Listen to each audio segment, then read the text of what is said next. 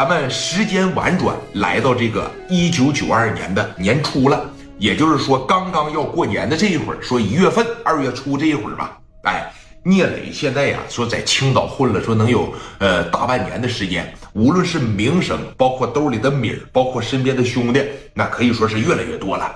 这在市南区作为一个小孩儿，短短半年的时间能拥有这样的成就，我认为已经很了不起了。但是聂磊并不认为自个儿很优秀，也并不认为自个儿很成功。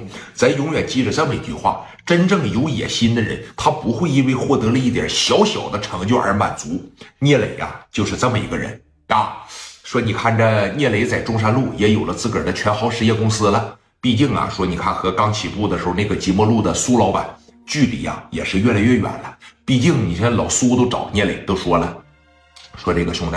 你自个儿出去支一摊去吧，我这儿呢就不用你看场子了，你给我留俩兄弟打着你的旗号来帮我照一照就行。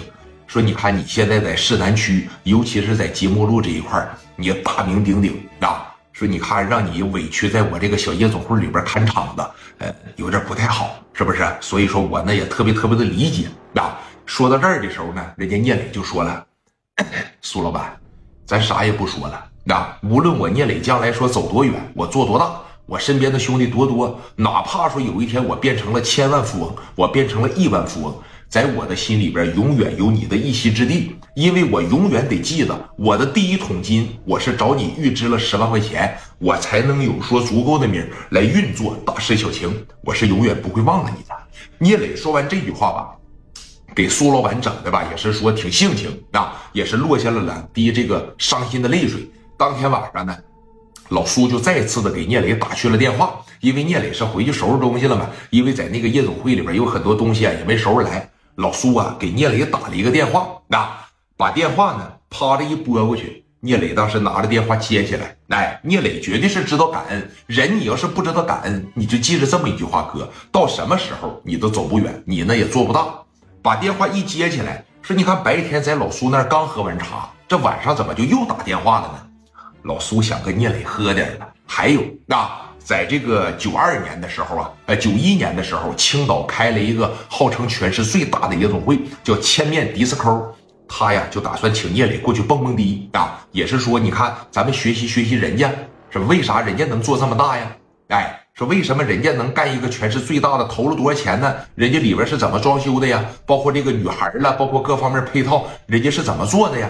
当时说了啊。你有你要有时间的情况下，兄弟，咱就上这个新开的千面迪斯高，咱就去溜达溜达，行不行？一方面我也学习学习，另一方面呢，说你也学习学习，以后你这当上大哥了，肯定避免不了要开这个夜总会啥的，你就当考察了，行不？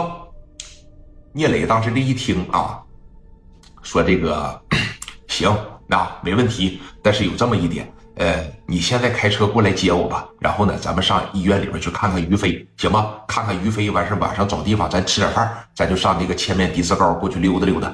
说行，那我过去接着你。行行行，好嘞。那个在哪儿住院呢？行行行，我马上过去。那给电话呀，啪嚓这一撂下，哎，你说这一撂下吧，这个苏老板呃带着两个保镖开着车接着聂磊，聂磊现在一出门基本上就得二十个左右了。